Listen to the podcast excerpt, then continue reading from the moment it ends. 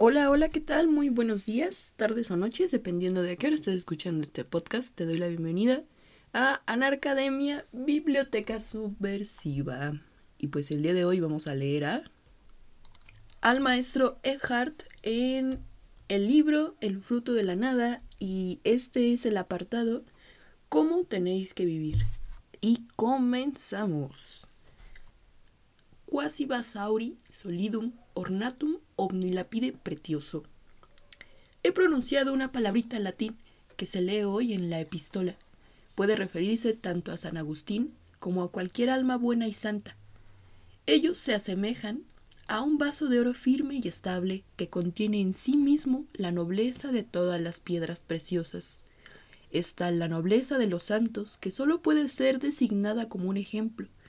Por eso se les compara con el árbol, el sol y la luna.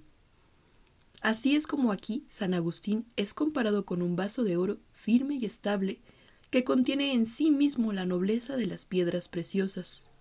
Esto puede ser dicho, verdaderamente, de toda alma buena y santa que ha abandonado las cosas y las toma en donde son eternas. Quien abandona las cosas como accidentes, las posee donde tienen un ser puro y son eternas. Cualquier vaso tiene en sí mismo una doble característica, recibe y contiene. Los vasos espirituales y los vasos materiales son diferentes. El vino está en la barrica, pero la barrica no está en el vino, ni éste en la barrica. Es decir, en las duelas. De lo contrario, no se podría beber. Algo diferente sucede con el vaso espiritual. Todo cuanto es recibido en el interior se halla en el vaso y el vaso en él, y él es el vaso mismo. Todo lo que recibe el vaso espiritual es de su misma naturaleza. La naturaleza de Dios es darse a toda alma buena y la naturaleza del alma es recibir a Dios. Y esto puede decirse en relación con lo más noble que el alma puede realizar, pues ahí el alma lleva consigo la imagen divina y es semejante a Dios. No puede darse imagen sin semejanza, pero muy bien puede darse semejanza sin imagen. Dos huevos son blancos por igual y no por eso uno es la imagen del otro, pues lo que tiene que ser imagen del otro debe proceder de su misma naturaleza y tiene que haber nacido de él y ser semejante a él. Toda imagen tiene dos propiedades. Una es recibir directamente su ser de aquello de lo que es imagen, sin la intervención de la voluntad, pues aparece de forma natural y brota de la naturaleza como la rama del árbol. Cuando el rostro se sitúa ante el espejo, debe quedar reflejado en él, lo quiera o no. Pero la naturaleza no está reflejada en la imagen del espejo, más bien son la boca, la nariz, los ojos y toda la forma del rostro los que se reflejan en el espejo. Pero Dios se ha reservado para sí mismo que tanto Él como su naturaleza y todo lo que Él es y puede ofrecer, siempre que se refleje, sea totalmente de forma espontánea, pues la imagen pone un límite a la voluntad y la voluntad sigue a la imagen y la imagen irrumpe por primera vez proveniente de la naturaleza. Ella atrae hacia sí, hacia sí todo lo que la naturaleza y él pueden realizar. La naturaleza fluye completamente a la imagen y con todo permanece plenamente en sí misma. Y es que los maestros no sitúan la imagen en el Espíritu Santo, más bien la sitúan a la persona del medio, porque el Hijo recibe la primera difusión de la naturaleza. Por eso se le llama en sentido propio una imagen del Padre y no del Espíritu Santo, que es, más bien, un florecer del Padre y del Hijo, y por tanto tiene una sola naturaleza con ellos. Y a pesar de toda la voluntad, no media entre la imagen y la naturaleza, ni el conocer, ni el saber, ni la sabiduría pueden ser aquí mediación pues la imagen divina irrumpe de la fecundidad de la naturaleza de forma inmediata. Si por aquí hay mediación de la sabiduría, es la imagen misma. Por eso al Hijo, en la deidad, se le llama sabiduría del Padre.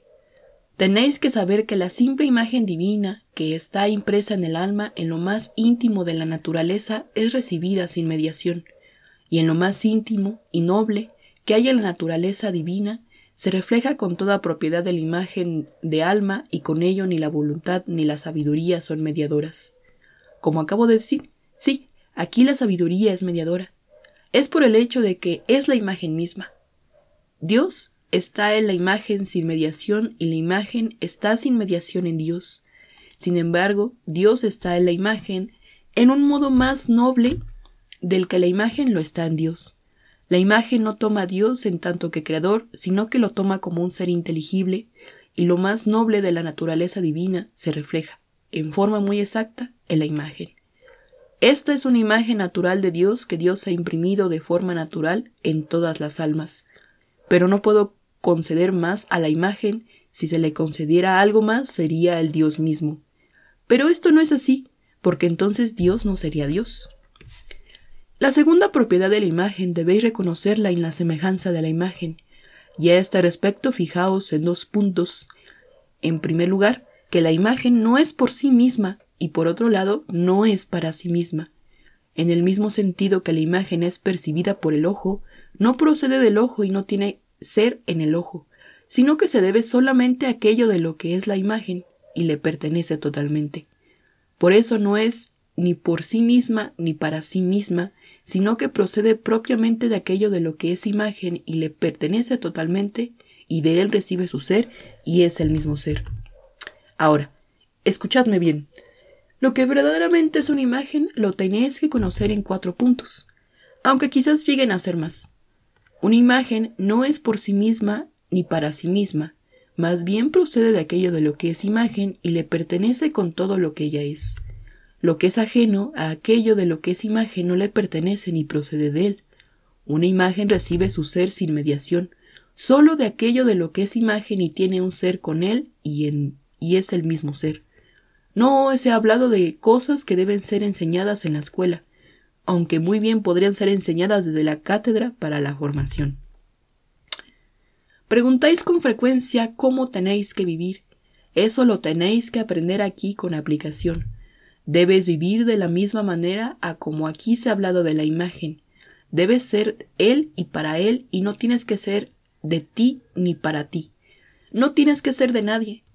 Cuando ayer llegué a este convento, vi salvia y otras hierbas sobre una tumba y pensé, aquí yace el buen amigo de alguien y por eso tienen tanta estima en este pedazo de tierra. Quien tiene un buen amigo tiene amor a todo lo que le pertenece y no le gusta lo que es contrario a su amigo. Un ejemplo de esto es el perro, que es un animal irracional. Es tan fiel a su amo que odia lo que es contrario a aquel y lo que su amo estima lo ama sin considerar la riqueza ni la pobreza. Si hubiera un pobre ciego amigo de su amo, le tendría en más estima que un rey o un emperador que fuera desagradable a su señor. En verdad os digo, si fuera posible, al perro ser infiel con la mitad de su ser, con la otra mitad se odiaría a sí mismo. Pero algunas personas se quejan de que no tienen intimidad con Dios, ni devoción, ni dulzura, ni especial consuelo. Verdaderamente esa gente es injusta. Lo podemos tolerar, pero tampoco es lo mejor. En verdad os digo que mientras haya algo que se refleje en ti, que no sea la palabra eterna o no depende de ella, por bueno que sea, eso no está realmente bien.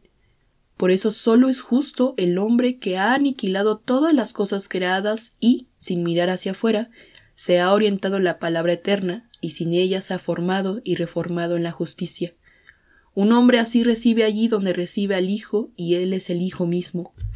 Un escrito dice Nadie conoce al Padre sino el Hijo, y por eso, si queréis conocer a Dios, no solo debéis ser semejantes al Hijo, sino que debéis ser el Hijo mismo.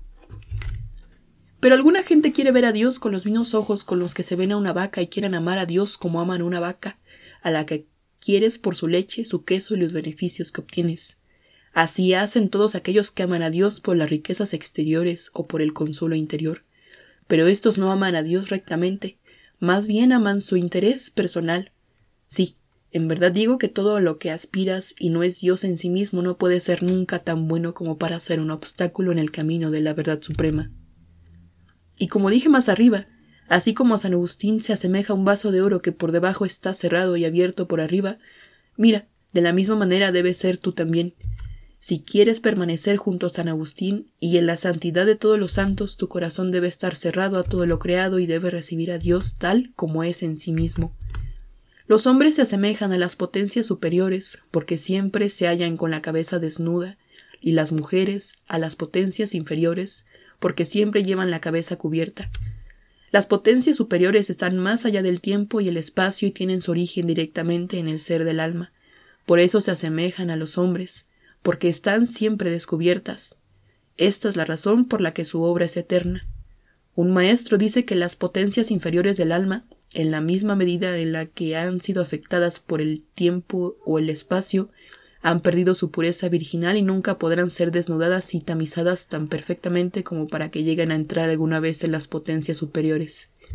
Pero la impresión de una imagen semejante les podrá ser participada. Debes ser perseverante y firme, es decir, debes permanecer por igual en el amor y en el sufrimiento, en la felicidad y en la infelicidad, y debes albergar en ti mismo la riqueza de las piedras preciosas, es decir, Debes contener todas las virtudes y, en la medida de lo posible, que fluyan de ti. Debes atravesar y superar todas las virtudes y debes tomar la virtud solo en aquel fondo en donde es con la naturaleza divina. Y en la medida en que tú estás más unido que el ángel a la naturaleza divina, él deberá recibir a través de ti. Que Dios nos ayude a llegar a ser uno. Amén. Y bueno, pues hasta aquí la lectura del día de hoy. Y vamos a continuar con otros más apartados de este libro.